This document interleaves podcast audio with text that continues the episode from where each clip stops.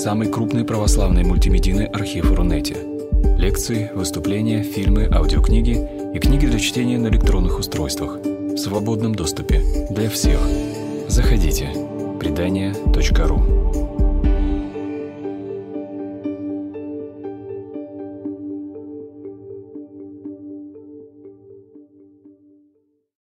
Итак, сегодня наша лекция посвящена терминам родства. И э, называется она «Как мы стали друг другу отцами и братьями». Э, я думаю, что каждый из вас э, хоть раз в жизни называл кого-то или э, слышал свой адрес, обращение сын или дочка, тетя или дядя, мама или, возможно, бабушка. И так называли человека, который вовсе не является вашим кровным родственником, и не является близким вот по кровной связи. А что это за явление? А характерно ли оно только для нашего общества? А, что, например, думают иностранцы, когда сталкиваются с этим? Соблюдение речевого этикета является важным условием успешной коммуникации в любом обществе. А следствием его незнания становится недостаток полученной информации или ее искажение. С такого рода проблемами мы сталкиваемся ежечасно. Например, когда переходить с «вы» на «ты», как обращаться к свекрови? Мама, э, Васина мама или Елена Петровна – это топ э, обсуждений на любом женском интернет-форуме, да, вот вы можете видеть. Э, как наш ребенок должен обращаться к нашим друзьям, тетя Маша или дядя Петя или Петр Васильевич или просто Петя, да, многие друзья возмущаются, говорят, какая я тебе тетя, да, давай обращайся ко мне просто по имени. А, и надо сказать, что близкие проблемы волновали наших прапрадедушек и прапрабабушек а, почти тысячу лет назад. Род Рюриковичей стремительно разрастался, появлялись все более дальние представители этой семьи, и было уже сложно решить такую задачу, как, например, обратиться троюродному или четвероюродному племяннику, э, который еще к тому же старше тебя лет на 10, и у которого ты вынужден просить помощи, или наоборот, которого ты должен заставить эм, поддержать общее начинание и идти куда-то с войском. А, традиции меняются и подчас довольно быстро. И сложность же исторических, э, анализа исторических текстов заключается в том, что интерпретация привычных, используемых и сегодня а обращений зачастую не представляется необходимой, а их современные значения спокойно транслируются на все предшествующие эпохи, э, чего, конечно, делать не стоит. А, начнем с того, что сама по себе идея выстраивать отношения по схеме семьи имеет невероятно древние корни – вот нужно создать какую-то новую структуру, политическую или религиозную, неважно. И, казалось бы, вот уже готовый э, макет, да, э, отец, который глава, э, который всем управляет, равные друг другу братья составляют костяк, а подрастающее поколение, неофиты – это сыновья. Однако все не так просто. Согласно сразу нескольким, причем э, никак не связанным между собой исследованиям, оказывается, что основные термины родства э, при своем появлении и длительном бытовании э, имели скорее социальный, нежели сугубо биологический подтекст. То есть обозначали статус человека в обществе, пусть, и основанном на каком-то роде или племени, да, то есть где все являются друг другу близкими или дальними родственниками. А, самый а, простой пример, например, э, слово «брат». Да? Все мы знаем о древнегреческих фратриях, которые обозначали мужской союз всех взрослых членов племени.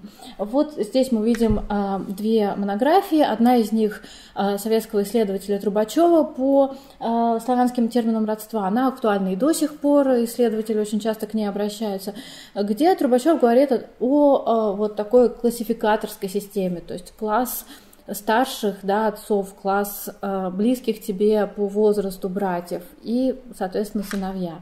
А, и э, к близким идеям приходит, эм, даже во многом обобщая своих предшественников, Бернард Юсон, известный немецкий исследователь, исследователь э, терминов родства, который также говорит, ну, может быть, в более мягкой форме о том, что, конечно, во все времена термины родства скорее относились к сфере социального, чем биологического.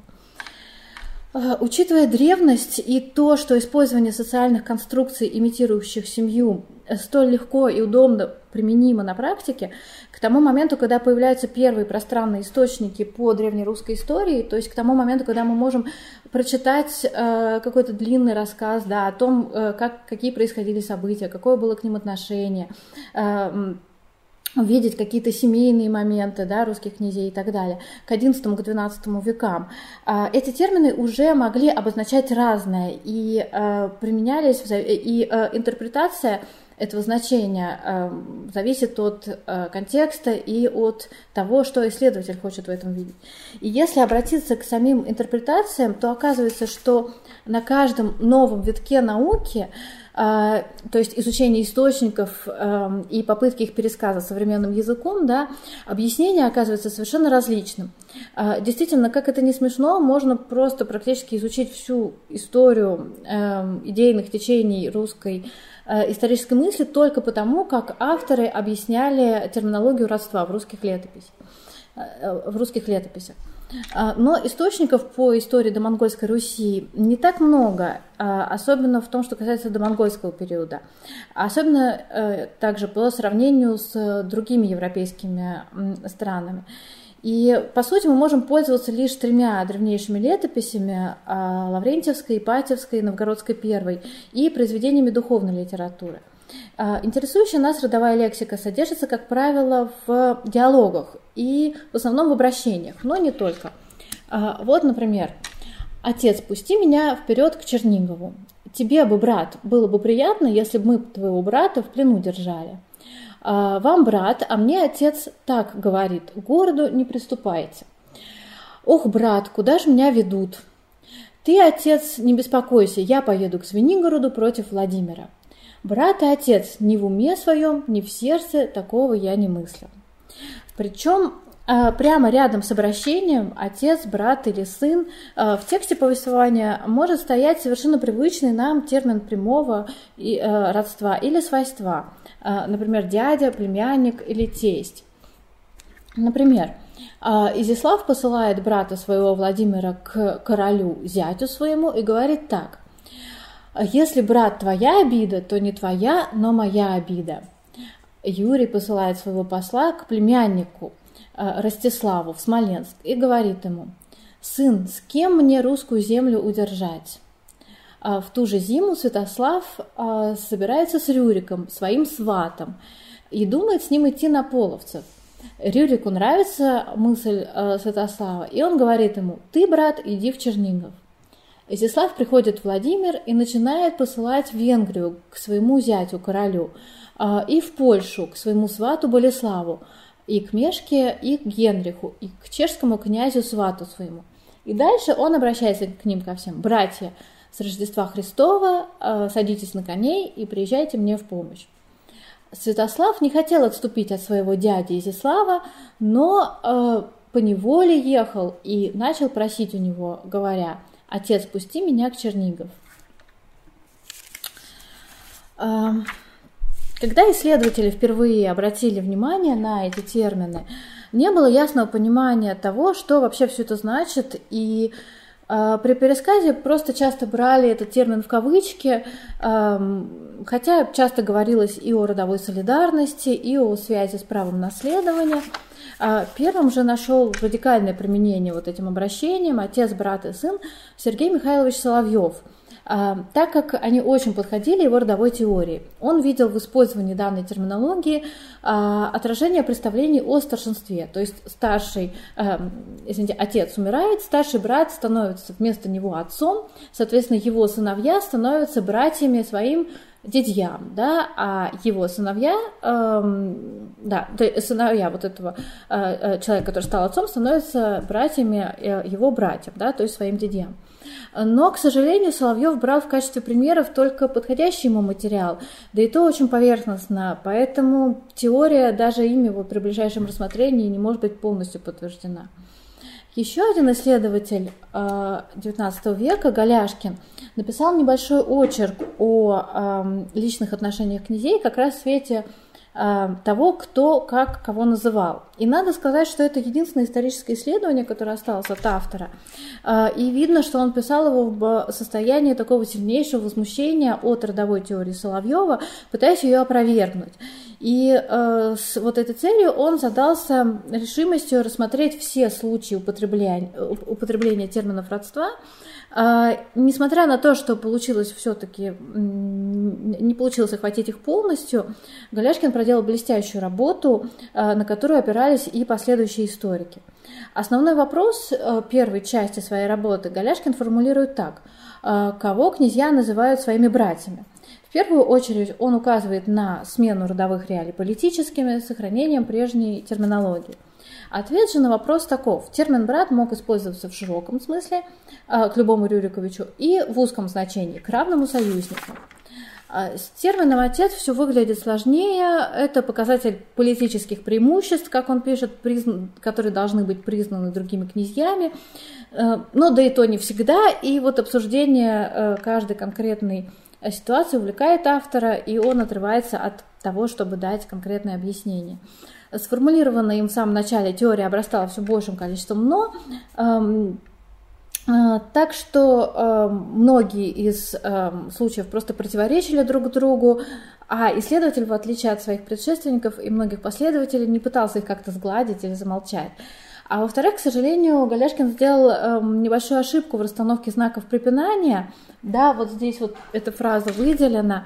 Э, здесь один князь, Вячеслав Владимирович, обращается к своему племяннику, другому князю, и говорит ему, ты мне сказал, да, аще деешь, ты мой отец. И дальше отвечает ему на это. А ты мой сын. У тебя отца нет, а у меня сына нет. Ты же мой сын, ты же мой брат.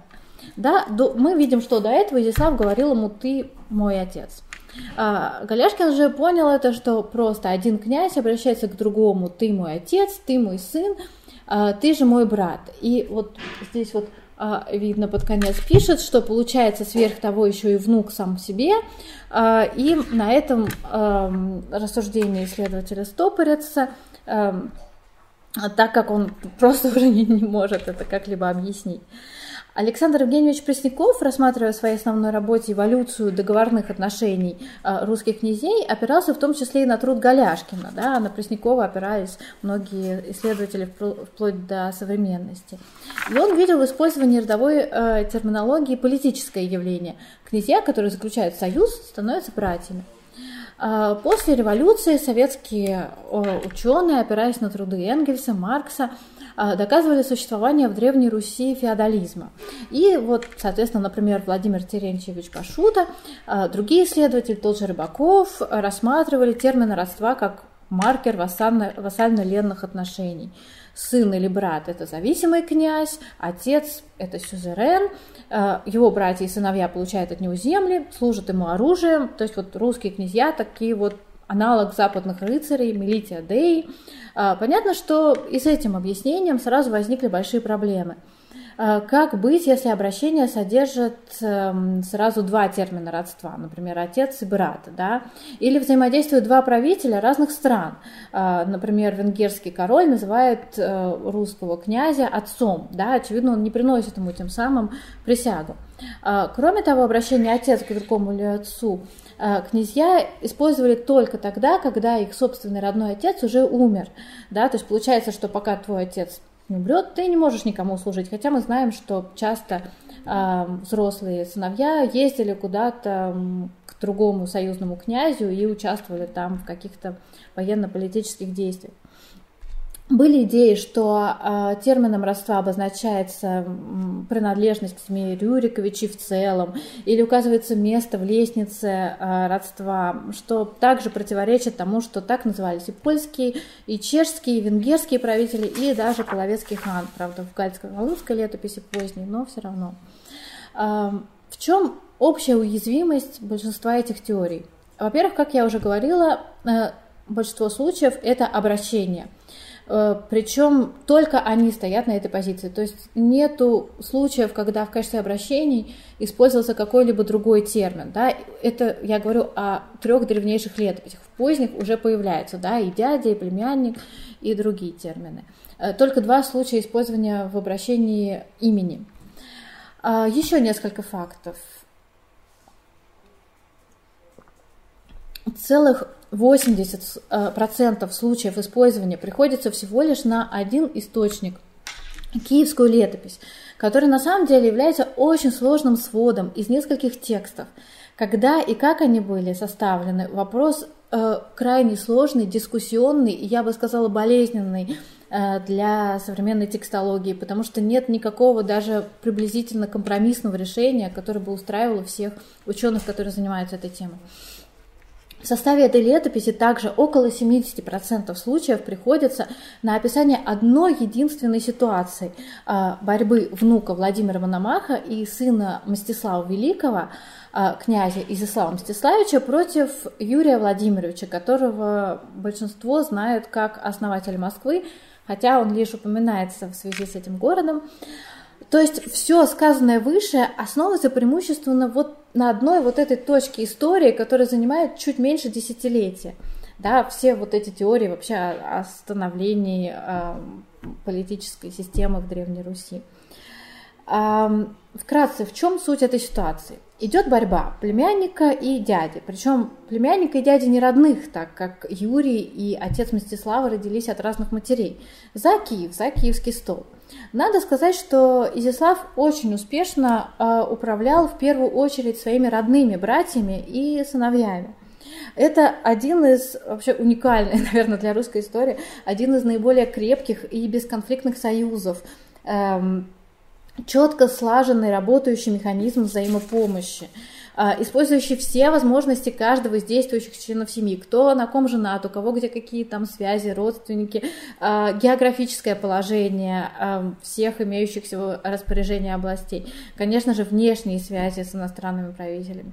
Со своим младшим братом Ростиславом, сидящим в Смоленске, Изяслав встречается, советуется, каждый из братьев спешит на помощь другому. Стоит Юрию куда-то выдвинуться, сразу уже вот все становятся единым фронтом. А другой брат Изяслава Владимир имеет сильнейшие связи с Венгрией и также помогает брату. Еще один его брат Святополк сидит в Владимире Волынском на юге, хранит его и вот участвует в действиях на юго-западных рубежах. Сыновья Изяслава, в первую очередь э, Мстислав Изяславич, всегда сопровождают его в битвах. И что еще интересно, э, Мстислав ездит как его представитель и как его посол, хотя он первый сын, да, наследник, тем не менее он уезжает там в Венгрию, куда-то еще, там к э, родственным половцам э, союзным, да, и вот всегда он как воплощение своего отца, да, он э, выполняет какие-то конкретные поручения. А сначала у Изяслава дела шли очень хорошо, успешно, но затем Юрий получает многочисленную поддержку, в том числе волынского князя, очень сильного а, Владимира Володаревича, и тут силы оказываются сначала примерно равны, а потом и вовсе не равны. И в результате успешных действий Юрия и Владимира Галицкого Изяслав оказывается оттеснен свой Владимир Волынский. Ситуация все стремительно э, ухудшается. И тут он видно, что уже вот вся, сидя на своих рубежах, собирает волю в кулак, собирает своих послов э, и пишет всем тем, кто еще не был задействован в этом конфликте. Первую очередь это иностранные правители, король Венгрии, польские, чешские князья, а, тут тоже в ход идут родственные связи, потому что, например, его младшая сестра замужем за венгерским королем, а дочь старшего брата Всеволода, который уже умер к этому времени, замужем за польским королем Болеславом. Еще интереснее, что Изяслав пишет э, первому, самому главному союзнику Юрия, да, э, своему тоже дяде Вячеславу, уже родному, переманивая его на свою сторону. И вот эту тактику переманивания союзников он сохраняет вплоть до своей полной и окончательной победы. Э, то есть он действует не только силой, да, стратегией, сколько словом, убеждая тех князей, которые колеблются, да, и вот не знают, кому присоединиться, эм, каковыми были, например, некоторые черниговские князья, э, сделать ставку на то, что когда Изяслав получит Киев, вот они получат все те земли и города и все то, что они хотят. А, по отношению к каждому из своих потенциальных или уже готовых союзников, он обязательно использует какой-то термин родства в качестве обращения. Отец, брат или сын. И э, иногда несколько терминов подряд. И э, иногда эти термины меняются. Сначала был брат, а потом стал сын. Таким образом, под конец союза, видно, видно замечательно, у него оказывается три отца, семь братьев и пять сыновей – и это помимо родных, да, а учитывая обилие вот этой постоянной переписки, вы можете себе представить, насколько эти страницы летописи насыщены вот этими обращениями «брат, идем туда», «брат, выходим», «брат, садимся на коней», там, «сыновья, собираемся». А, вот это просто все педалируется и, конечно, осознается автором летописи, да, который писал все это. А, итак, мы видим, как а, в руках очень умелого политика использование родовой лексики в качестве обращения превращается в такой мощный рычаг, стимулирующий действия союзников и закрепляющий обязательства. Довольно трудно отказать человеку, который постоянно называет тебя отцом или братом. Рано или поздно это срабатывает, и ты берешь меч, там садишься на коня и участвуешь в продвижении интересов, которые, может быть, тебе вовсе не так близки. Что еще обращает на себя внимание – разнообразие форм а, использования родовой лексики. А, довольно часто используются двойные обращения, например, брат и сын. Асимметрия употребления, например, а, в переписке, а затем и в личных беседах с венгерским королем Исислав постоянно называет его братом, а тот называет его отцом. И вот это вот отец в ответ на брат и брат в ответ на отец кажется совершенно нормальным. Но затем при личной встрече уже мы видим обращение сын. То есть здесь меняется. А складывается ощущение, что мы сталкиваемся с таким новым витком развития вот этой речевой культуры обращения а, во время заключения договора и позже во время апелляции к нему и вот действия в его рамках. А, возвращаясь к нашему основному вопросу, а, мы видим, что все союзники получают какой-то термин родства в обращении. Но какой? А, разделим ситуацию по группам. Здесь уже многое зависит от реальных родственных отношений и, конечно, возраста. Наиболее многочисленная группа – это родственники по браку, то есть тесть, старший брат жены называется отцом, а, соответственно, зять или младший брат – сыном. А, кстати, эта традиция прослеживается и в допетровской переписке, которая немного изучена, и э, встречается в других славянских э, культурах, и в некоторых из них даже сохранилась до сегодняшних дней. А, те же термины отец и сын а, используются в обращениях между дядей и племянником, и особенно между братом матери и сыном сестры, без каких-либо предварительных договоренностей. А, троюродные, двоюродные братья, близкие по возрасту дядя и племянник, называют друг друга просто братья. Сыновья союзников или побежденных противников а, называются сыновьями, вне зависимости от других моментов. И надо сказать, что Изяслав, он очень любил, вот захватив какой-то город, где сидит сын Юрия, или придя к э, сыну э, Владимирка, который только что умер, да, Э, обязательно вот построить разговор таким образом, что э, э, этот юный э, княжич, да, который или только что стал князем, владельцем своей земли, или э, он находится в безысходной ситуации, он захвачен в городе своим противником, чтобы обязательно он назвал его сыном. Э, в смысле, назвал его отцом и назвал себя сыном по отношению к Изяславу.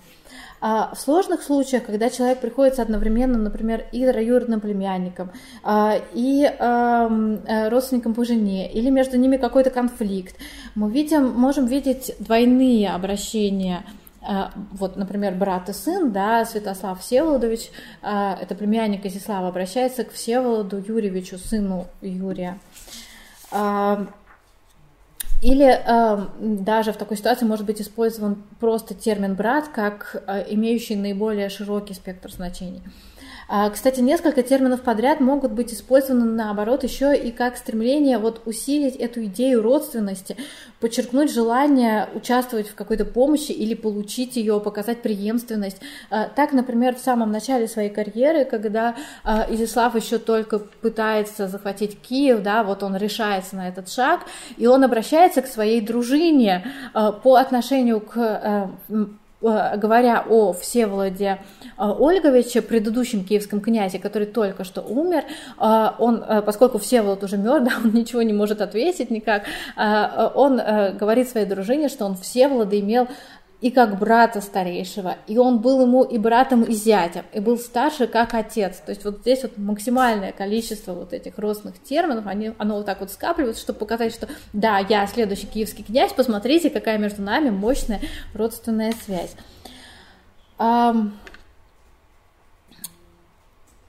Итак, получается, что нам нужно идти от обратного. Не союзника называют братом, а когда тебе нужно как-то обратиться к союзнику, ты выбираешь или слово брат, если это твой двоюродный, троюродный брат, или если это твой близкий по возрасту племянник или дядя, а, или ты выбираешь э, обращение отец, если это, например, отец твоей жены, или это твой сильно старше тебя по возрасту дядя и так далее.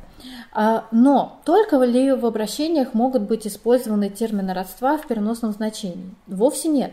Существует множество других вариантов и форм, а, подчеркивающих вот это вот конструирование родства – и подчеркивается связь с другим князем а, или другим правителем а, вот в ситуации апелляции к договору, просьбе о помощи или поддержке.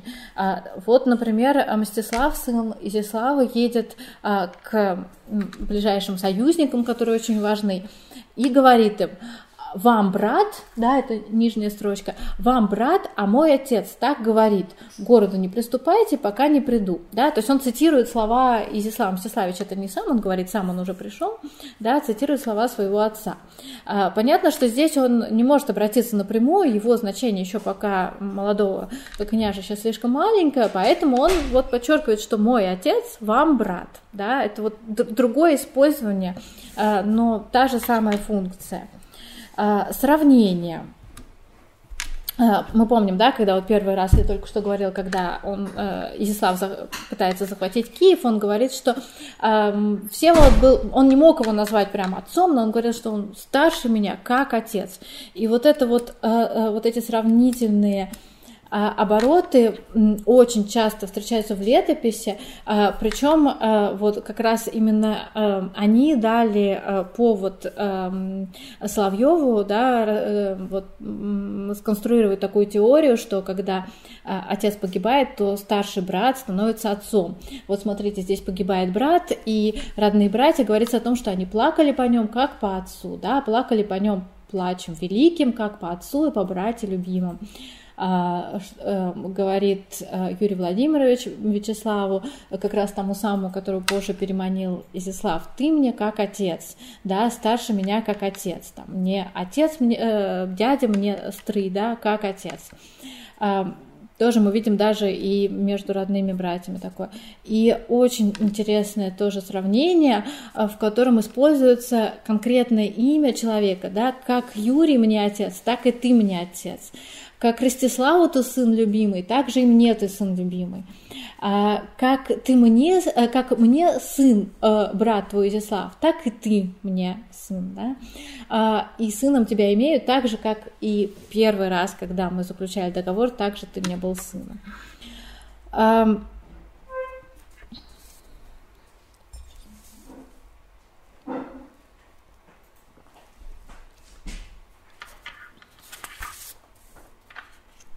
да, и, конечно, самый большой интерес, наверное, представляет единственное в своем роде описание обряда быть отцом и сыном между дядей и племянником.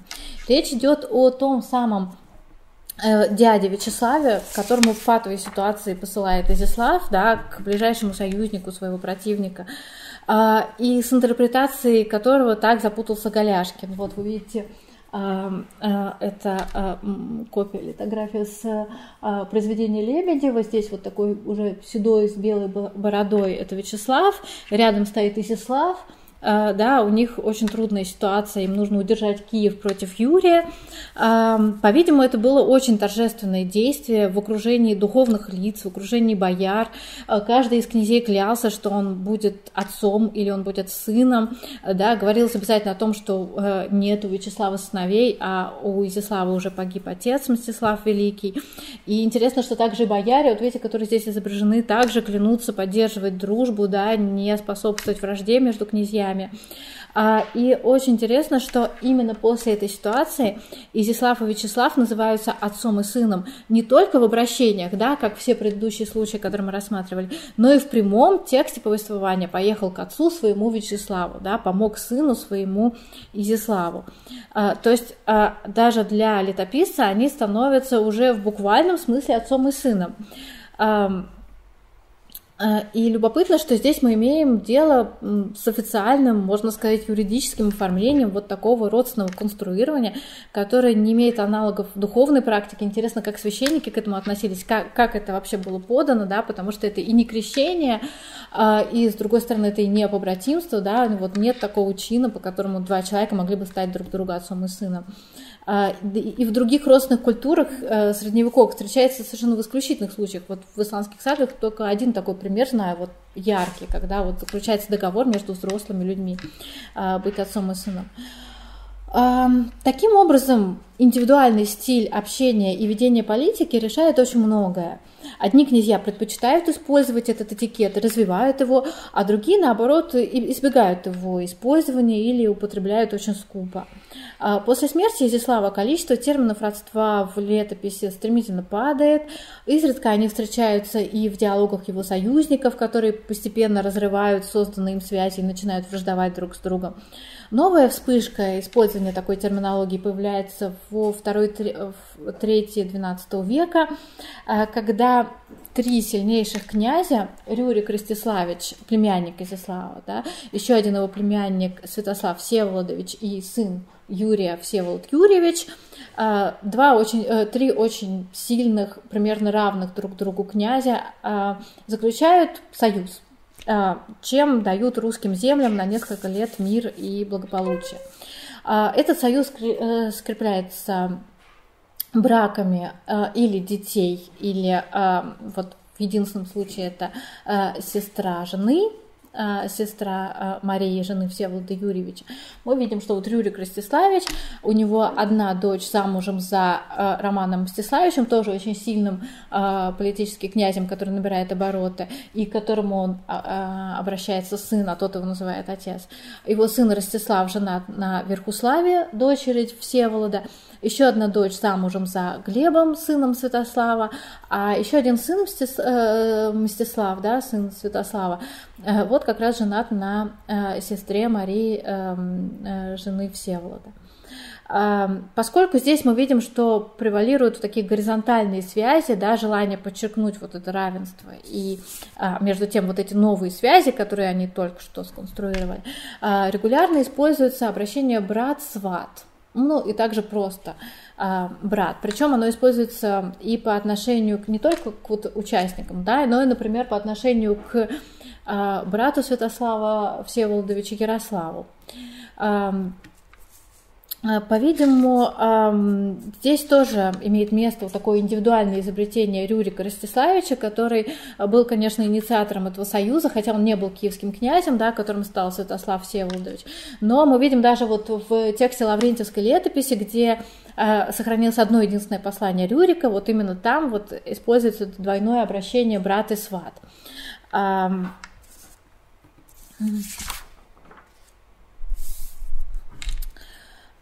А, но братьями и отцами могли быть не только князья или европейские правители по отношению к ним, но и, например, горожане. Новгородцы тоже называют себя братьями, причем в тексте новгородской летописи мы можем а, выделить два пласта, причем они совершенно разные, часто друг другу противоположны. Новгородцы называют друг друга братьями как союзники, да, когда они а, так это немножко ранее, когда они обещают друг другу быть за один брат, да, и после этого называются братьями. Надо сказать, что Новгород практически никогда не был единым, в нем действовали разные группировки бояр, которые постоянно конфликтовали, приглашали своего князя, а, значит, другая группа этого не хотела.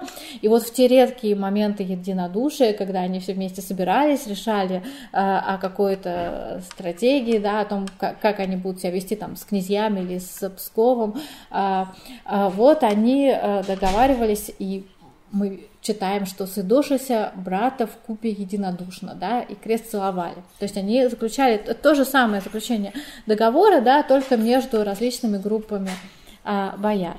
А, но а, термин брат или братья использовался здесь же еще и как обозначение просто соседей. И на самом деле соседство это тоже такая категория конструирования родства, и в западных исследованиях часто это изучается и рассматривается как-то у нас пока в меньшей степени. Вот интересно, например, тоже относится, конечно, к новгородской земле. В э, грамотах Великого Новгорода и Пскова там происходит какой-то конфликт, да, и вот Вячеслав и все княжестровцы свидетельствуют, наш брат Иси княжестровец, да, то есть это просто он им брат, потому что он тоже живет вот в этом княжем острове. Вот. И даже возникают такие ситуации, когда, например, новгородцы оправдываются, что, они, э, что от них... Э, а, они говорят, что как раз князья задумали неладное, да, потому что э, сбежали, сбежал от них молодой как раз Александр Невский со своим братом, а, а новгородцы говорят, а мы-то их не гнали, а мы только братью свою казнили, да, про свои внутренние казни. Понятно, что своего союзника ты казнить не можешь, да, ты казнишь своего брата, да, ну, то есть там возникает э, жуткая вот эта была ситуация, э, вот, но ты казнишь своего брата, потому что он вот тоже новгородец, да, в этом смысле используется. Um, Собирательным еще. Да, братья, именно. Теперь обратимся к духовной среде. Uh, понятно, что использование в качестве обращения терминов родства одна из универсалей христианского общества да, разных времен и народов. И сам Христос говорил, что вот матерь моя и братья мои по отношению к своим ученикам. Э, это в Евангелии, э, от Матвея. И все последующие общества, построенные на основе христианской религии, также обязательно использовали термины родства в качестве обращений, да и вообще вот такую модель, как э, семейную модель, как образец функционирования. А, но а, конкретные проявления вот этого общего аспекта а, очень сильно отличаются. Обращаясь к древнерусским реалиям, можно сказать, что по сравнению с западноевропейскими латинскими источниками да, о том, как, как все это происходило, есть серьезные отличия. Например, к Э, игумену, к священнику, к старцу используется одинарное обращение «отец», э, в отличие от очень пышных э, формулировок латинских, да, там используется «достопочтенный», «возлюбленный». И такое единичное обращение даже поставило в тупик Э, ганзейских купцов, которые как-то вынуждены были обратиться к новгородскому архиепископу и э, использовали придуманный ими э, эпитет Хелиги, да, святейший, так как они ну, просто не могли назвать духовное лицо просто одним термином «отец». Об этом подробно пишет Екатерина Ричардовна Сквайрс в своей работе. Но так же, как и в среде Рюриковичей, здесь свободно используются парные термины казалось бы, противоречащие друг другу. Да? Например, епископ Симон говорит э, в э, Киево-Печерском патрике э, монаху Поликарпу «сын и брат, да, этому не следуй». А Феодосий, а вернее это не сам Феодосий, а уже его дух, является монаху Нифонту, и, который переживает о том, как, что будет после смерти. И также ему говорит брат и сын Нифонт. Значит, добро придешь и будешь с нами неразлучно. Э, здесь я сравниваю просто с теми ситуациями, которые, мы, которые уже рассмотрела ранее. Да. Также мы видим, что это совершенно единая среда, эм, из которой черпался вот этот материал. уже используемые в разных обществах, княжеском и духовном по-разному, да, с разной семантической подоплекой. Но возможность использования парных терминов одинакова. Мы не будем. Очень интересно, как в одном пространном тексте, где постоянно используется термин брат под одним монахом по отношению к другому, неожиданно появляется термин чада, да, то есть дитя. А, вот, э, например, в том же послании э, Симона Поликарпу он постоянно говорит ему «брат, воспрянь, брат, разумей», и в этом есть такое педалирование, да, такое вот наставительное обращение. Но в какой-то момент он использует чада. Например, вот в, в первом случае э, говорится о третьем брате, да, вот такая ситуация, что там другой монах-повар, который, значит, вызывает гнев, э, и эм, Поликарп должен этот гнев смирить, и здесь он не может обратиться брат, и, э, и при этом он вот предлагает сказать ему «прости меня, брат», обращаясь к этому монаху, эм, повару, да, поэтому он обращается к нему, к Поликарпу Чада, да, а, а, а монахи, о котором говорится в третьем лице, продолжает использовать вот это обращение брат. А, и во втором случае он использует термин чада, когда говорит о а, страданиях Христа как о таком кульминационном моменте да, своего рассказа. И здесь вот это вот э, как такой, такая, такой акцент, да, такой все время брат, брат, брат, а тут вот чада, и он тем самым вызывает дополнительное внимание своего читателя или слушателя.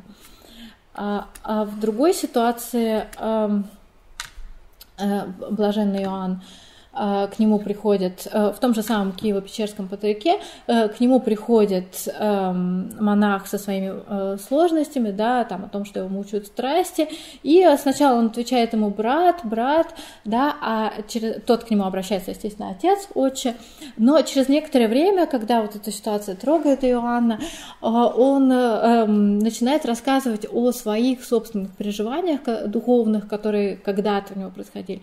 И вот в этот момент акцентирует комментируя вот этот переход к на, э, рассказу о каких-то более личных, да, индивидуальных событиях, он говорит ему тоже обращаясь чада. И вот это такой маркер перехода э, каким-то вот таким очень трудным для восприятия, э, трудным для рассказа э, личным э, событиям. А в том, что касается использования двойных терминов родства, очень интересно а, житие Феодосия Печерского, который а, уже на смертном одре а, призывает всех монахов и называет их и чада любимая и братья, и братья и отцы, и отцы и братья. И вот это вот перемежение терминов, да, вот и понятно, что это не одни люди пришли, а другие ушли, да, были, были чада, а пришли от, от. Все это происходит одновременно, да, вот они стоят и никуда не деваются.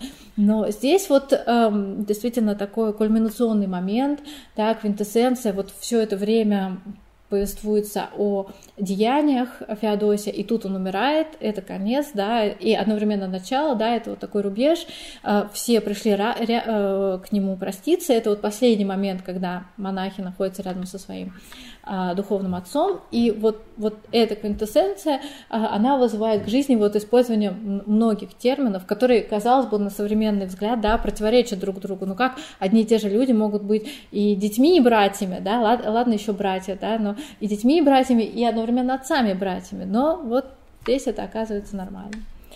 А, и также очень интересно, ну, берестную грамоту пропустим, хотя также вот у нас а, есть э, переписка а, монахинь Варвариного монастыря, где одни из самых первых случаев использования термина «госпожа», который та, также, видимо, имел какие-то такие духовные коннотации первоначально. А, интересно, что в житии Ефросиньи Полоцкой а, также а, вот при ее торжественных проводах в Иерусалим, в паломничество, приходит ее брат и говорит ей «госпожа моя, мать и сестра». Да, тоже два термина, еще и «госпожа». Вот это показывает, подчеркивает такой торжественный момент. Но затем, когда она очень быстро решила постричь монахини его двух дочерей, он уже просто обращается к ней госпожа, да, уже вот этот пафос, он падает, он в гневе, расстроен, и вот э, это большое количество терминов, оно исчезает. А на этом все. Большое спасибо за внимание.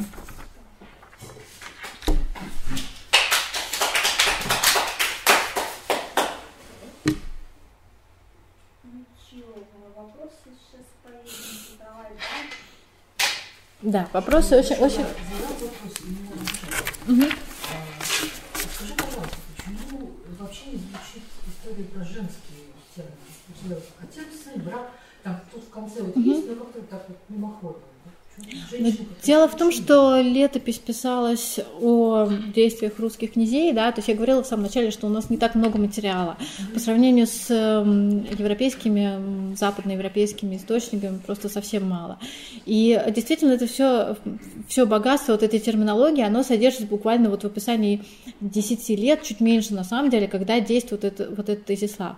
Поэтому это всего лишь на самом деле одна ситуация. И поскольку он... Эм, задействует это вот в своей такой в своем политическом наращивании союзников, да, то, конечно, в первую очередь это отцы, братья и сыновья.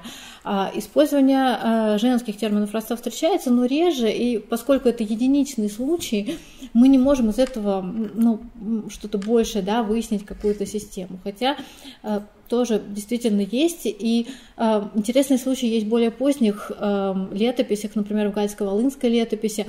Там э, такой э, князь, очень известный книжник, философ, он умирает, у него очень там длительное время там гниет челюсть, он страдает, и он, э, у него нет сыновей, у него единственная дочь, которая, причем, э, по-моему, это первый случай усыновления князем вот какого-то другого ребенка, причем почему-то дочка, да, а, вот, и он оставляет вот эту дочь и свою жену, и все свои земли, а одному, у него много родственников, которые ждут, когда же наконец челюсть гниет, и как-то можно будет получить все эти земли. А, вот, э, это Владимир Васильевич Гальский князь.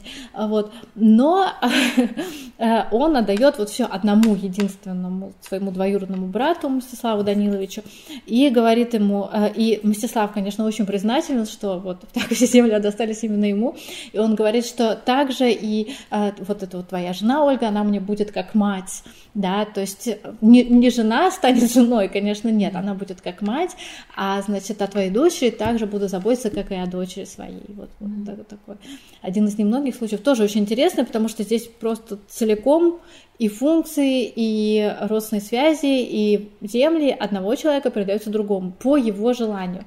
И надо сказать, что еще более интересный момент, связанный с этой ситуацией, связан с тем, что, конечно, вот в реалиях наших 12 века это было бы невозможно, да, то есть он бы умер, и все те, кто на тот момент действует, они очень быстро бы там все распределили, что кому надо и так далее. Но э, во времена Владимира Васильевича э, Русь находилась под Ордой, и благодаря тому, что ордынские ханы, они регулировали ситуацию, да, вот как, как только а, Владимир Васильевич умер, естественно, пришли все те, которые хотели получить это наследство, вот этот Мстислав обратился к ханским, ну, царским, да, по летописи, там, доверенным, и все действительно оказалось так, как он хотел. Ну, больше мы не знаем, потому что там летопись уже заканчивается, но вот.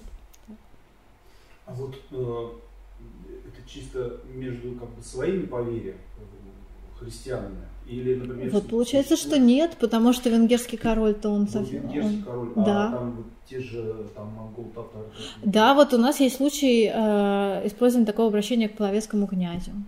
Он называется отцом, вот сейчас э, называется э, отцом по отношению к, вот видите, Котян и Даниил Романович, да, это дед жены, ну, то есть это родственник, да, старший родственник жены ну, э, обращение к нему отец. Тоже, если мы себе представляем, что это вассально-ленные отношения или какая-то зависимость, да, то здесь просто ужас, что вообще э, Даниил, да еще вот его отец, ну вот так. Я думаю, что действительно это этикет, который... А были там кум, э, слово кум, кумы там всякие? Кум есть вот в древнейших летописях нет в качестве обращений, а вот в гальско-волынской летописи, да, ну, который уже после монгольской реально, значит, время описывает в подавляющем в большинстве там есть и кум, там есть появляется обращение и дядя, да, стрый, и сын, э, сыновец, то есть э, племянник, вот, ну гораздо больше, больше разнообразия, и появляется вообще больше терминов родства, там появляется братучада, там еще там, в общем, э, братучада это э, такой интересный термин, который обозначает и двоюродного брата, и племянника. Дедушка. Дед нет, вот обращений не встречала. Но, конечно, используется вот в тексте повествования регулярно, потому что обязательно, э, когда князь умирает, э, летописец посвящает ему какой-то небольшой панигирик, в котором он пишет, что это... Или когда он, например, какой-то князь занимает киевский стол, да, он говорит, что он сын такого-то, э, внук такого-то, да, и даже один раз использовано слово пращур, правда, к сожалению, видимо, э, потому что это слово было редко, использовано неправильно, да, то есть наоборот, а, вот, ну, по отношению к Владимиру Крестителю понятное дело. Ну, вот было желание так вот выцветить. Очень интересно, спасибо большое. Всего доброго. Да, можно еще вопрос? А, да, у меня э, есть, ну, так, вопрос как бы ну, наполовину вопрос, угу. да? э, ну, э, собственно, связанный, ну, то есть это, так сказать, взгляд немножко с другой стороны, да, это взгляд как раз из той самой да, Западной Европы, угу. да, но у меня вот, собственно, э, в связи с двойными обращениями, угу. да, возникла такая мысль, а не прослеживается ли некая, э, ну, вот, э, так сказать, ну скажем так, э, да, корреляция между обращениями и, э, грубо говоря, э, да, тем, что от данного человека в данный конкретный момент ждут. Да, то есть, вот, да когда, я думаю, что как раз это и есть. Вот он, да. то, ага. есть, э, то есть, грубо говоря, обращение отец подразумевает, ну, скажем так, да, некую заботу, помощь и так далее, да, который, э, ну, в данный момент, да, обращение чада, да, подразумевает наоборот, что сейчас я тебя буду, грубо говоря, жизни учить или, э, ну, наоборот, от тебя жду, да, какой-то почтительности ко мне, э, да, ну, то есть вот это вот, э, скажем так, функциональная иерархия, которая существует в семейных отношениях, реально семейных, да, э, то есть не влияет ли, э, ну, не влияет ли это на э, ну, выбор да, терминов? Но Если влияет, то в какой степени? Я поняла, да, вопрос, но мне кажется, здесь нет однозначного ответа. С одной стороны, любое использование, тер, использование термина родства подразумевает э, помощь, поддержку, да, вот, вот апелляцию к этим обязательствам родственным, да, которых, может быть, на самом деле и нету, да, но они вот э, благодаря этим терминам они усиливаются и появляются. Наверное. Вот, да, спасибо, навязываются. Но э, с другой стороны, например, мы видим, что Изяслав очень последовательно действительно э, э, тех молодых князей, которые в силу того, что они родились в семье там, их, его противника, да, э, он обязательно их называет сыновьями. То есть, э, может быть, они по возрасту даже в чем-то близки, но это всегда сын. Но э, если ситуация конфликтная между двумя князьями, да, то термин родства просто не используется. И, э, то есть просто река таку или вообще молчание, да. То есть э, там говорят, что один князь посылает к другому там с какими-то невыполнимыми требованиями, а, а ответа не приходит. И все начинают готовиться к битве, да. То есть есть термины родства, есть контакт. Нет терминов родства, просто взаимодействие в самых холодных тонах, не предполагающее каких-либо мирных эм, намерений в будущем. А, но действительно тут вот чем вообще э, сложна вся эта тематика, тем, что вот есть какие-то конкретные случаи, когда казалось бы, да, казалось бы есть, да, казалось бы, вот действительно э, старший и младший, а в других ситуациях вроде как и нет. нет да, я то есть... имею в виду даже не старший и младший, угу. да, ну, потому что как раз мне кажется, что тот пример, да, который ну, был приведен, угу. да, он эту идею, то есть это не обязательно, ну, это не обязательно старший младший, да, то есть, э, Ну, Я поняла, здесь немножечко э, отличается есть, само значение, да, то есть, само намерение. Это даже не, ну, это даже не э, старший младший по статусу, угу. да, то есть это, грубо говоря, не фиксированная иерархия, угу. да, какая-то, ну, социальных статусов, угу. да, а это, ну, там, условно говоря, да, иерархия в данный момент. Да, вот ситуативная такая. То есть вот, э, собственно говоря. А, дело в том, что мне кажется, что для того, чтобы ответить на этот вопрос, у нас все-таки нет достаточного количества информации, да, потому что в летописи перемежаются вот эти события, они там очень мало сказано о том, что вот в данный момент происходит. Просто там поехал туда-то, сделал то-то. А потом, наоборот, какие-то пространные э, части. Я говорила в самом начале о том, что летопись составная, да, она состоит из нескольких сводов, там появляются разные куски, иногда они как-то так склеены, что э, вроде как два князя воюют, и одновременно у них женятся дети. Вот, ну, это чуть не на поле боя происходит, да, вот, вот таким вот. На самом деле просто это происходило довольно быстро, да, и тот летописец, который делал свод из нескольких текстов, он просто вписал, потому что хронологически это, это как бы близко, поэтому все очень разное. И вот для того, чтобы проследить вот такие моменты, нужен просто более подробный текст, который более последовательно все это излагает. А у нас вот просто брат и все, а потом там про что другое, а потом отец, а потом вот как бы но я думаю, что есть, что вот ну, в какие-то моменты действительно вот эта длительная переписка э, Изяслава с венгерским королем, который его младший, женат на его младшей сестре, может быть, даже сам Изяслав там устраивал ту свадьбу, да, или как-то еще. Вот, э, ну, действительно меняется, да, то есть тот ему все время говорит отец и самым почтительным образом, а король, э, а, э, Изяслав посылает королю брат, там брат, и потом уже вот когда они вместе встречаются, два победителя победителя, а, и рядом осажденный в городе этот Владимир Гагаринский, да, который вот все просит о пощаде, и они такие два просто вот героя, да, они начинают э, думать о том, что, что же делать с этим Владимиром, и он говорит ему сын. Вот почему, да, может, может быть, это более какое-то ну, то есть он больше дает фору уже выросшему а, да, Гёзе, венгерскому королю, чтобы он вот что-то сделал. Не знаю, тут на самом деле вот эту... Мне кажется, что скорее вот, я бы на самом деле, сейчас мы уйдем, я бы на самом деле интерпретировала ровно наоборот, э, то есть он говорит сын, э, подчеркивая, что э, ну, ну, как бы право решения за мной.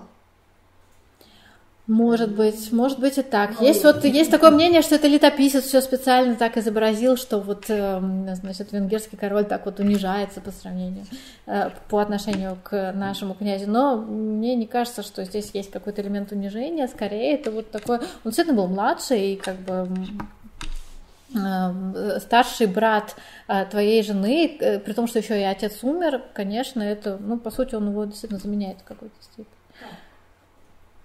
теперь? Не знаю, я буду думать еще. Спасибо за, за вопросы, буду, буду глубже. То есть, э, если ну, на самом деле, э, ну, если вопрос как бы более ну, так, в общем виде сформулировать, то ну, как бы, что такое для, э, ну, что такое для 12 века ну, этикет, да? Uh-huh. То есть, потому что, в общем, любой этикет, да, он в себе, э, ну, несет какой-то, э, ну, как бы посыл, да, который uh-huh. люди, ну, чувствуют, да, потому что, ну, там, твой ребенок, да, даже сейчас, да, твой ребенок называет там твою подругу тетя Маша, или Маша, или Мария да, Петровна. В этом, да, да, в этом есть действительно. Это, угу ну, это не просто этикет, да, за этим стоит, ну, вот что-то, да, и как ты ребенка научишь называть, да, за этим, э, ну, но часто стоит... за этим стоят традиции, просто вот Нет, так принято. И... В частности, твое отношение к этой подруге. Да. То есть на, на какое место ты ставишь? Ну вот очень мало информации. Если бы чуть больше о вот этой Марии Петровне мы знали, да. то все было бы хорошо. Теперь ага. мы будем а, сопоставлять две, соответственно, традиции, поскольку они а, не, не только индоевропейские, но и взаимо влияющие, тем более а, очевидна глобальная разница да, между древнескандинавской традицией да, и конечно, безусловно. Что очень знаменательно, потому что там были скандинавы, угу, что, угу. естественно, уже доказано. Угу. Вот. Но, соответственно, прежде всего, а, здесь э, мы действительно, как уже было сказано, да, знаем, что э, крайне редко употребляются какие-то термины, это я сейчас подложу к вопросу, угу. типа и сунок Стас э, за, да, за вот. сыном на место сына, место и, сына. но тем не менее и сунок это все-таки не а, в качестве сына прямого, да, потому что у нас все-таки а, у исландцев если соответствует, развита соответствующие институты да, воспитания и а, побратимства, угу. они очень четко выделены. В садах исландцев, как хорошо известно, обязательно прописываются какие-то генеалогии, очень четко выражено родовое соответствие. Да? Соответственно, то, что у нас вот информация о водных характеристиках, кто чей был отец, сын, брат и так далее, да, да, да, она да, всегда, конечно. четко. При том, что статус э, водных характеристик э, выше, чем речи персонажа.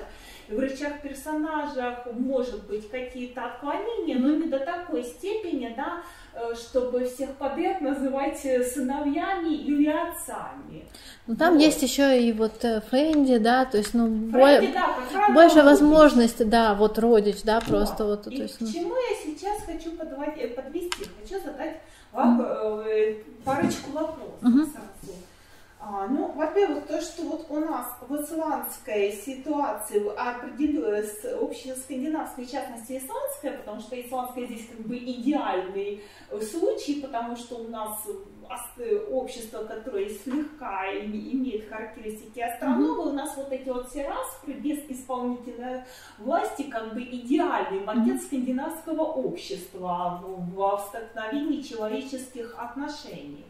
Соответственно, очень четко прописаны вот эти вот роли социальные и обязательства, да, побратимы и а, а, воспитатель, который дополняет родственные угу. отношения, и в связи с этим у нас вот это вот складывается идеальная а, ситуация фактически как я люблю говорить, мясорубки человеческих отношений, потому что в раз при отношения фиксированы, постоянно противоречивые ситуации, постоянно отношения режутся по-живому, потому что, чтобы соблюсти отношения другому, надо как бы осуществить часто даже акт клятва преступления к другому, в общем, и постоянно, как говорится... Но более жесткая да, регламентация. Да, то есть более жесткая, раз, два, и э, есть ли какие-то вот насчет а, аналоги, побратимства и так далее? То есть, вот, насколько я понимаю, отношения здесь не такие, не такие жесткие, более подвижные. Правильно ли я понимаю, что в древнерусской ситуации отношения более подвижные, что позволяет... Просто, просто безусловно, конечно, более мягкие. И мы не всегда вообще даже можем видеть вот эти границы, да, где проходят. По поводу побратимства, конечно, был, эм, собственно, вот вот была традиция побратимства заимствованной Византии, да, Адольфа Поэсис. А, скандинавского такого я вот очень искала, но не нашла никакого. Но Понятно, что те отношения, которые вот мы сейчас рассматривали, да, между князьями, это отношения все между родственниками, то есть они уже и так являются родственниками, да, и они еще и там э, все женятся между собой, то есть они вдвойне родственники, да, то есть даже если не твоя дочь замужем за другим Рюриковичем, так все равно там твоего племянника или там двоюродного брата тоже, значит, вот эти все линии расходятся, и они все и через э, первого, да, Ярослава Мудрого, и через вот эти вот дополнительные связи связи. Поэтому здесь, мне кажется, что нет побратимства, потому что ну куда больше, да, уже, уже как бы они просто нет, настолько близки, что они могут. Есть примеры, когда родные братья Дополнительно, да, но там вот тоже это очень сложно, это, это все-таки социальная практика. А здесь эм, мы видим обращение, да, то есть мы не видим, кроме вот этого обряда между Вячеславом и Изяславом, да, мы не видим такой практики, что два человека приходят друг к другу и говорят, ну все, мы теперь там два брата, да, вот раньше мы не были, а теперь мы два брата. Вот. Кроме этого, э, ну, есть еще заключаются договоры между э, двумя братьями родными о том, что тот из них, кто э, дольше проживет, да, после смерти второго, будет заботиться о детях. И в таком случае там вот педалируется это, что вот там, тогда они будут сыновьями, а ты будешь отцом. Но все равно такое, что вот как там четверо идут на берег, да, на косу, вырезают этот дерн, проходят под ним, они говорят какие-то конкретные слова, да, что ныне, значит, будем мстить как брат за брата, да, а вот так, такой, таких ситуаций нет. То есть у нас есть какое-то обращение, и что под ним подразумевается? Летописец и так знал, да. Э, мы, учитывая те века, которые прошлись эм, с тех пор, и как все это менялось и в Петровскую, и в, там, в Екатерининское время, и в советское время, да, когда тоже там, и потом там в 90-е там вот это, э, там всякие э, криминальные э, сленг, да, когда там тоже браты, там отцы, деды, да, ну, там... Братские страны. Братские страны, да, которые, которые мы освобождаем. Да. Э, вот такое, таким количеством дополнительных смысловых значений все это обросло, что что как теперь это интерпретировать, когда это отстоит от нас там чуть меньше, чем на тысячу лет? Конечно, это очень сложно понять. Вот. Но что вот по поводу древнеисландского побратимства, действительно, мне кажется важным, что действительно те самые товарищи, которые идут на берег, они клянутся мстить, э, что, в чем суть вот этого братимства, да, что, что теперь изменилось? То, что они будут мстить друг за друга, как брат за брата. Да, и то же самое сага о побратимах, да, где они обязуются, э, в чем суть их клятвы, да, в том, что они обязуются мстить друг за друга после смерти, как брат мстит за брата. То же самое мы видим в очень пышном послании после того, как, собственно говоря, вот венгерский король Геоза помог Изиславу и Вячеславу, которые оказались в ужасной ситуации, в ужасной ситуации, помог разбить Юрия, да, все, они победители вот уже, а Изислав посылает такое пышное письмо вместе с этими венгерскими войсками, вместе со своим сыном, и пишет ему вместе с Вячеславом, да, очевидно, что ты нам такое сделал, какое только брат рожденный может сделать брату, а сын может сделать отцу. То есть вот в этом, мне кажется, все-таки есть некое объяснение, что вот этот акт взаимной помощи, да, потому что Гёза там и сам крутился, у него и второй крестовый поход, и с Византией проблемы, то есть он, как бы нельзя сказать, что да, вообще венгерские историки оценивают его крайне неоднозначно, что он там, эм, земли приходит в упадок, он очень много участвует вот в этой внешней политике, да, и совершенно не заботится. Он был такой молодой, значит, эм, эмоциональный, вот он взял и послал все эти войска на Русь. И Изяслав победил, да, и вот, вот тем самым он стал ему как брат, потому что он оказал ему вот эту вот важную поддержку. Но тоже нельзя сказать, что он мстил после смерти, да, но вот эта взаимопомощь, да, и является основанием для того, чтобы два человека назвали друг друга терминами родства, да, или отец и сын, или брат брату, да, он говорит или, что ты то же самое сделал, что отец, что брат, рожденный брату, подчеркивая тем самым, что не двоюродный, да, потому что обращение брат спокойно относи, эм, использовалось по отношению к двоюродным, э, двоюродным и троюродным братам, поэтому нужно было подчеркнуть, что брат родной делает брату, с двоюродным у тебя может быть конфликт, да, а сын делает отцу, и таким образом, когда кого-то называют отцом или братом или сыном, э, вот эм, подразумевается, да, вот подоплека этого обращения такова, что мы в случае чего оказываем друг другу помощь. И не обязательно ты, называя, говоришь, что тебе окажут помощь. Может быть, ты показываешь тем самым, что ты готов оказать помощь. Вот такое вот двойственное. То есть отношения в любом случае более, хотя ну, нам сложно судить, потому что летопись это несколько другой. Да, другой жанр просто еще. Да, да, другой ракурс, и не задается вот это вот ракурса развития как бы почти в реальном времени, насколько развивается раз. Ну, да? иногда-то да, как да, раз очень в реальном Но в любом случае, как бы, даже несмотря на это, мы можем говорить об отсутствии вот такой вот ригидности, отношений, потому что если мы, например, вспомним а, сагу о Курином Торьеве, а, распря начинается с того, что как не Арнгрим не а, сопротивляется того, чтобы его втянули в распру, как, который пытается устроить его воспитатель, воспитатель его ребенка, фактически он уже устроил там эту mm-hmm. раз, фактически раз пройдет, а Арнгрем сопротивляется, но а, на общей там сходке на перу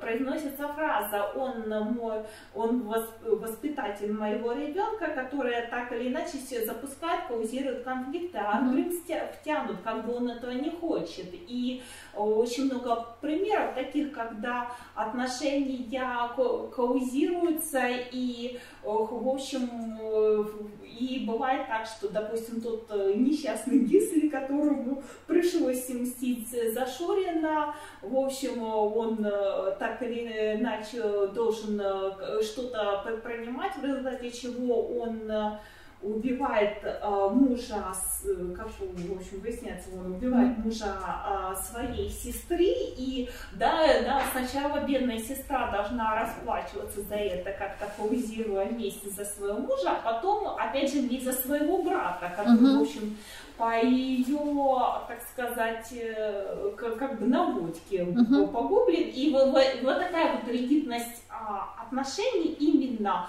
прочность, она создает массу для конфликтных ситуаций, которые постоянно перестраивают, обновляют общество. Но... Ну, Насколько я понимаю, здесь вот совершенно другая ситуация. Да, здесь совершенно действительно другая. Текущая. Здесь а, основ, основа для конфликта, эм, хотя э, тоже нельзя сказать, что это только земли, да, потому что, как показывает летописец, все эти конфликты, это очень интересно, что, ну, конечно, мы понимаем, что там кто-то, у кого-то были амбиции побольше, кто-то хотел просто какой-то город, в котором, например, его отец правил или дед, да, ему это было принципиально.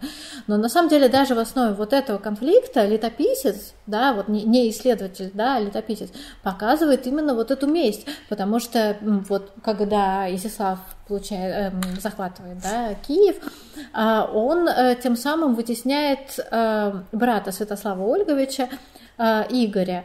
Э, и этот Игорь сначала находится в плену, вот, собственно говоря, что Кама меня ведут, да, это вот э, киевляне агрессивные на него напали. Э, и здесь действительно вот э, это, как сказать, э, мотивация, mm-hmm. месть, она на самом деле присутствует, присутствует в летописи очень сильно, но действительно опускается исследователями. А, и Юрий также, да, сначала он, значит, ну там, племянник, ладно, значит, как бы он даже ему предлагает в какой-то момент, ты сиди в Киеве, а я, значит, буду здесь, вот, но затем Изяслав очень жестоко прогоняет его сына Ростислава, который, кстати говоря, пришел как раз вот при живом отце, пришел служить другому, значит, князю, да, вот, и между ними тоже интересная очень диалогия вот с использованием этих терминов родства, но он его, кто-то, значит, сказал, что он против него собирается, значит, действовать извне, да, вот, и он его прогоняет. И вот тогда обиженный Юрий все собирает все свои войска, начинает уже возрисенно орать, да, то есть начинает думать о том, как его физической силой победить и отмыть вот этот позор своего сына, которого прогнали там одного, пустили на лодке ну, к себе домой. Вот так. Так что здесь представления о чести и о мести, они очень сильны, но Э, действительно, одно особенно, э, мне кажется, что здесь сказывается советское наследие, что эм, ну, привыкли думать больше в экономических да, терминах, о том, что кто, кто чем владеет, кто на что ориентируется. И при том тот же самый Рюрик, например, который вот устроил, устроил весь этот союз, очень сложная схема вообще как... Он, собственно, не получил киевский стол, да, он надеялся его получить после Святослава, но он, по сути, он все это организовывает для другого князя, да, который вот приходит и правит. Вот. А вопрос, Мария Леонидовна, видели ли вы, а, думаю, что видели, но чтобы, так сказать, каузировать дальнейшую беседу, а парные формулы в исландских сагах, типа «мой, а, вы так, он мой побратим и воспитатель, Ханнер, а,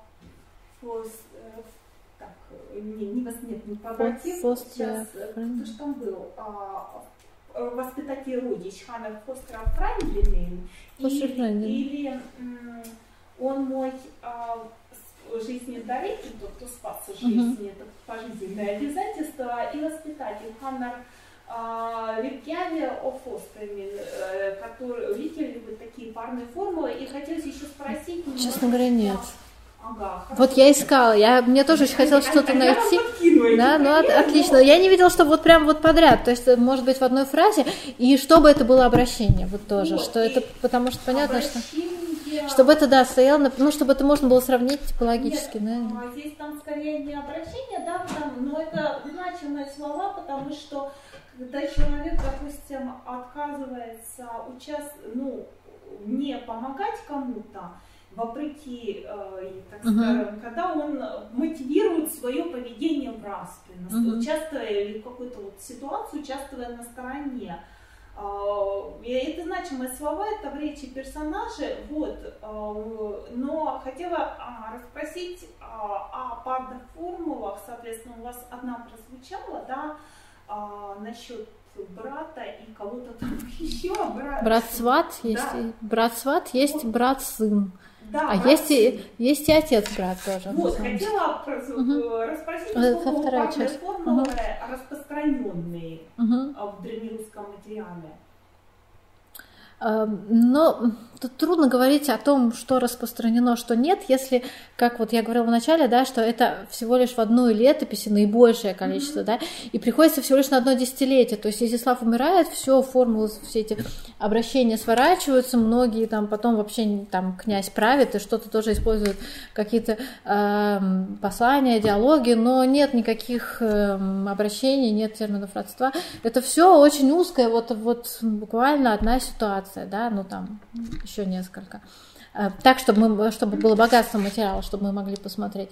Но мне кажется, что это схожее такое, ну, можно здесь провести аналогию, там вот, э, что два термина близких подряд, там, гуси, лебеди, там, э, вот, ну, вот что-то такое. Но это, конечно, уже основано на более поздних материалах, поэтому тут ничего не сказать. Я даже не уверена, что это формула. Может быть, это вот, это то, что показалось наиболее удачно в тот момент, когда эм, эти слова произносились, или же когда они записывались, да, то есть, ну, то есть мы не знаем, как это на самом деле это э, летописец так написал, или это, ну, тогда же не было ни диктофонов, ничего. Но мне кажется, что были возможности для запоминания, то есть поскольку это было важным, возможно, это действительно так и звучало, и так и было записано, да, как он назвал. Но тот же, например, э, Юрий Косиславов в той же самой фразе обращается и просто брат, он говорит, брат там то-то, то-то, а ныне они же брат и сын, да, опять же делаю акцент внутри одной, одного текста, да, делаю смысловой акцент на одной какой-то конкретной фразе.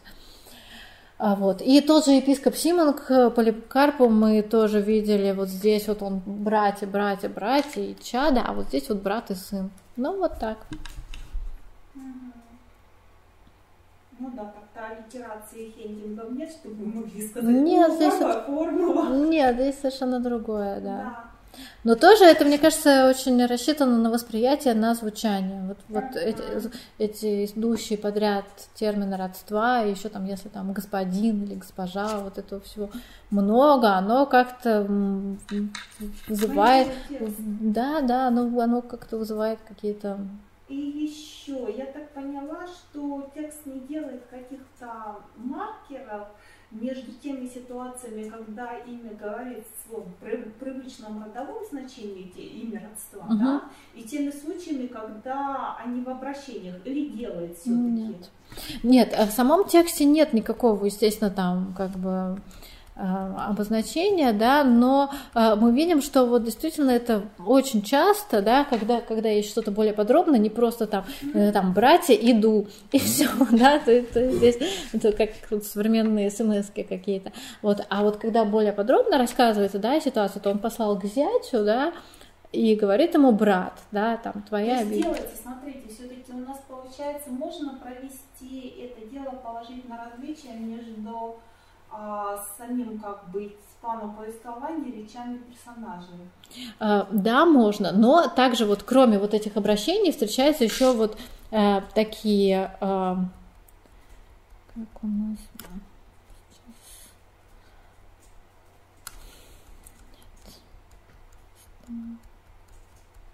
вот такие указания, как, например, мой брат, да, а вам э, мой отец, а вам брат, да. То есть это не обращение, но функционально то же самое. Или, например, вот эти прекрасные сравнения, э, как там сейчас как Ростислав, сын любимый, так и мне, да, это не обращение, да, это, это не ты, Ростислав, ну, то есть он обращается к нему, да, это диалог, но Ростислав это не он, а другой человек, да, или как ты мне сын, да, как э, мне сын, брат твой, Изяслав, да, так и ты мне вот любимый сын. Вот, то есть здесь, здесь внутри вот этих диалогов есть разнообразие определенное. Ну, конечно, обращений наибольшее количество. Но здесь с этими обращениями вообще это очень сложная ситуация, потому что, например, по э, наблюдениям Андрея Анатольевича Залезняка, они совершенно другую структуру имеют, они действительно очень близки, например, к берестяным грамотам, да, то есть по вот распределению инклитик, да, по выполнению вот этих законов э, распределения они показывают там совершенно другие процент, э, проценты там, вот, выполнения, да, чем текст повествования. И это тоже причина выделить их и как-то э, рассматривать отдельно, да, иначе.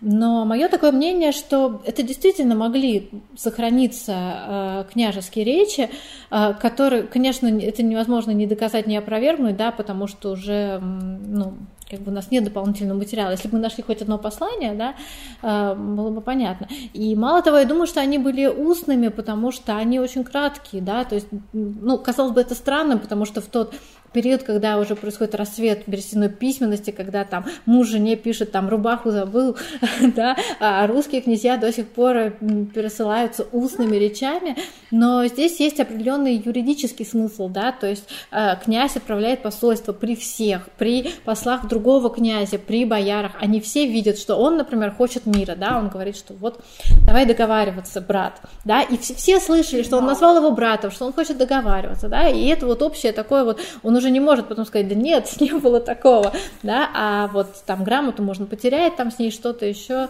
может случиться. Но это вопрос очень спорный, там многие вот поколения советских э, ученых были уверены, что, конечно, это все были акты, которые были составлены, просто там не вошло начало и конец, но все это были э, письменные послания. А, ни в коем случае не устный. В общем, это явно традиция какая-то другая, не скандинавская, и явно те скандинавы, которые были в Древней Руси, они, в общем, эту традицию как-то адаптируются к ней. Да, но действительно многие очень похожие вещи есть в как бы этнографическим настоящим а, вот современных там болгар. И вот в нашем институте эм, есть исследователи, которые специально этим занимаются, также терминами родства, да, и там вот тоже есть и обращение, использование терминов родства в переносном смысле в обращении к другим родственникам, там, к той же свекрови, например, или еще что-то, очень интересно, и тоже это и отец, и брат, и сын, то есть, ну, можно сказать, что ничего не поменялось. Вот почему еще я считаю, что на самом деле эти послания были устными, да, потому что они, в них очень много форм, формул, да, вот первая фраза, а, брат, твоя обида не твоя, да, но моя обида. И вот это вот постоянно, а, их очень большое количество там, там мы договорились быть за один брат, за один муж, за один полк, а вот, значит, на тебя идет Юрий, а вот тебе полки, да, то есть это вот постоянно вот эта двучленная такая структура, там, там ты мне сделал то, что вот брат рожденный или сын отцу, там, э, там на тебя идут войска, я вот уже сажусь на конь, там, на коня, да, и так далее. То есть здесь вот это одни и те же формулы постоянно присутствуют в этих договорах, поэтому их легко запомнить. То есть э, посол понимает, в чем там суть, да, что там помощь идет, и он говорит, что там твой брат уже там садится на коня, и там, то есть он просто их, их очень легко запомнить, их очень легко воспроизвести, они одни и те же. Поэтому мне кажется, что если бы эта переписка была письменной, то там был бы более пространный, не было бы вот этой формульности, она так емко бы не выпирала. То есть текст. Да, это на самом деле и вот в Англии только в 13 веке распространяется уже окончательно письменная форма. И все равно э, там грамоты зачитываются, да. Есть, например, очень интересные примеры из хроники Козьмы Пражского, когда приходят послы к папе римскому, э, и эм, папа читает послание, ну там кто-то, значит, должностное лицо читает это послание, и дальше спрашивают послов, ну как, подтвердите вы устно то, что написано здесь письменно? Они говорят, что было бы это странно, если бы мы не подтвердили устно то, что, значит, письменно написано. Все так и есть. А, и часто ну, посылают кого-то, да, вот тот же самый Исислав, он э, посылает э, к Гёзе, значит, с благодарностью за эти, за присланную помощь, он посылает войска, и он посылает э, Мстислава, который подробнее тебе расскажет, как же мы победили Юрия, да, вот, вот так вот, то есть вот, вот э, это дополнительная информация, еще вообще очень часто кого-то, например, и это в общей европейской э, традиции, э, например, какая-то битва, и посылают свидетеля оттуда, да, чтобы он подробнее, как участник, рассказал о том, что было. Вот так. Ну все, спасибо, я думаю, на этом. Лекция проведена и записана по заказу православного мультимедийного портала «Предание.ру». Лекции, выступления, фильмы, аудиокниги и книги для чтения на электронных устройствах в свободном доступе для всех. Заходите. Предание.ру